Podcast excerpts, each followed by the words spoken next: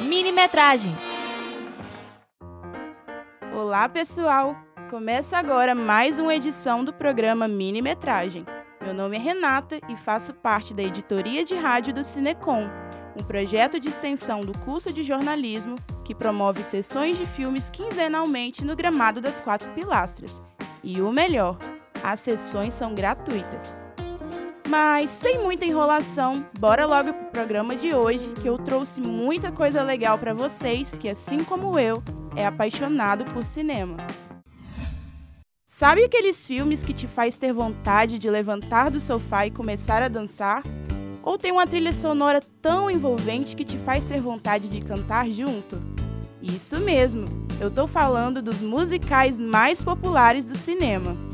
E para te deixar por dentro dessas superproduções, eu preparei um top 5 com alguns dos musicais mais conceituados de cada época.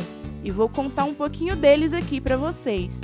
Estão curiosos para saber quais são eles? Então vem comigo. No topo da nossa lista, não poderia estar outro filme senão o clássico Cantando na Chuva, o longa-metragem lançado em 1952, dirigido por Stanley Donen e Jenny Kelly, é o maior musical de todos os tempos e está entre os 10 melhores filmes já produzidos por Hollywood. O filme conta a história de Don Lockwood e Lina Lamont, dois grandes astros do cinema mudo americano que, em meio à transição do cinema mudo ao cinema falado, precisam se adaptar e lidar com as mudanças para continuarem fazendo sucesso a trama fica ainda mais interessante com os vários números musicais que enriquecem o enredo, como por exemplo a famosa cena onde Dom canta, dança e sapateia feliz no meio da chuva, sendo muito lembrada e reproduzida até os dias atuais. O filme rendeu a Donald O'Connor o Globo de Ouro como melhor ator em comédia ou musical e representa graciosamente esse processo de transição, sendo um marco na história do cinema. Come on with the rain, I've a smile on my face. I walk down the lane with a happy refrain, just singing, singing in the rain. E o nosso segundo filme da lista é daqueles que te faz ter vontade de dançar do início ao fim. Protagonizado por John Travolta e Olivia Newton-John, Greasy, nos tempos da brilhantina, foi um sucesso lançado no final da década de 70. Sua trilha sonora, marcada pelas batidas típicas do rock da época, unidas às performances coreografadas, dão um tom ainda mais descontraído ao filme. Já ouviram o ditado Todo amor de verão termina na praia?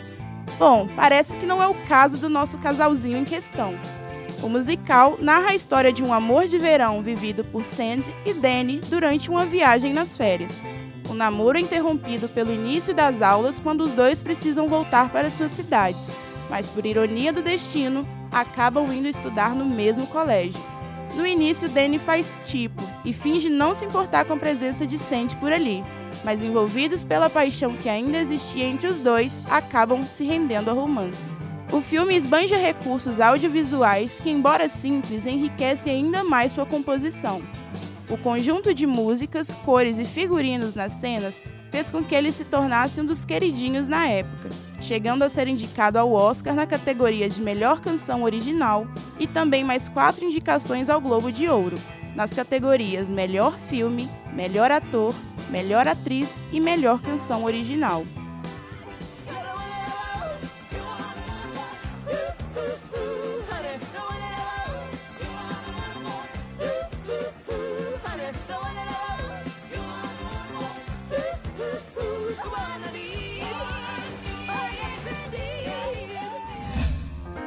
Continuando o nosso top 5 com os musicais mais populares do cinema.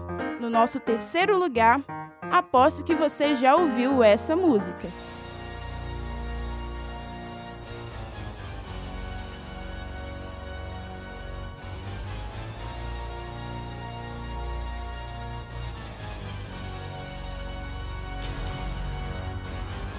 Pois é, O filme O Fantasma da Ópera, lançado em 2004, é uma adaptação do livro de mesmo nome, escrito por Gaston Leroy e lançado em capítulos entre os anos de 1909 e 1910.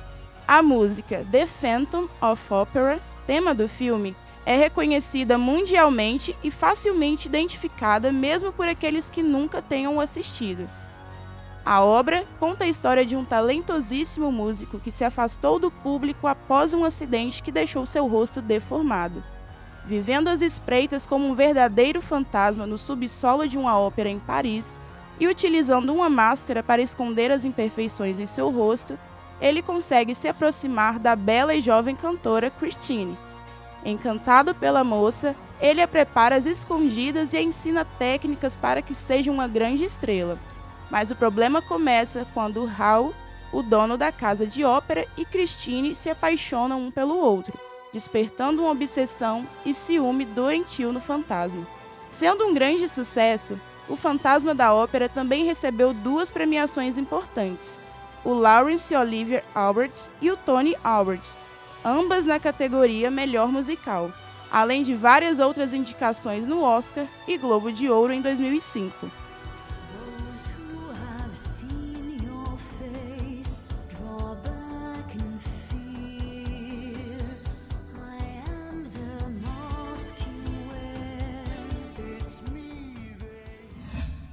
Embalado pelo glamour e o clima romântico da capital francesa, Moulin Rouge, Amor em Vermelho, é outro filme muito popular também baseado em um livro.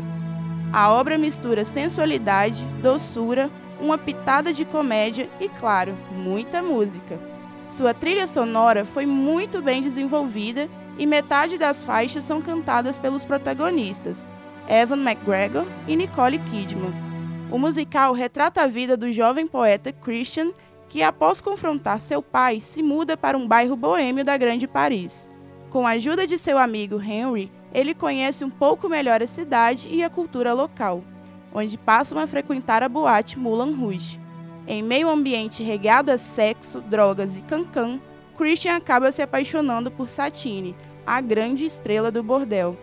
O filme foi ganhador de nada mais, nada menos que dois Oscars nas categorias de melhor direção de arte e melhor figurino, e mais três Globos de Ouro como melhor filme, melhor atriz e melhor trilha sonora. Um verdadeiro sucesso, não é mesmo?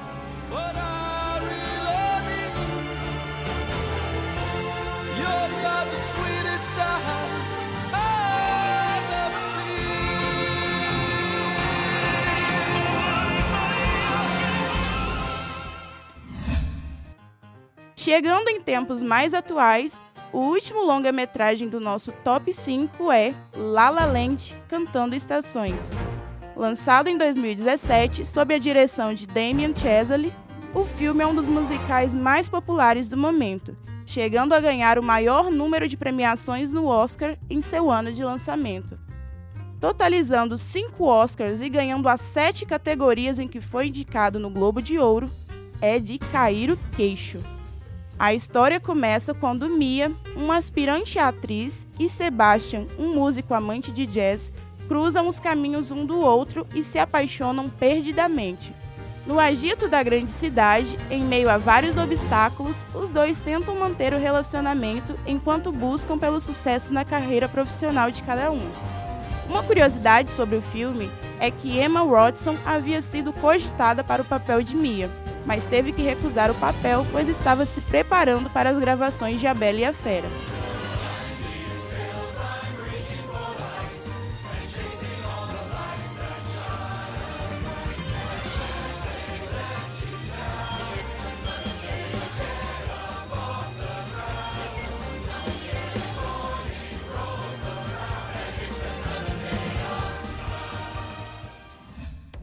E aí, pessoal?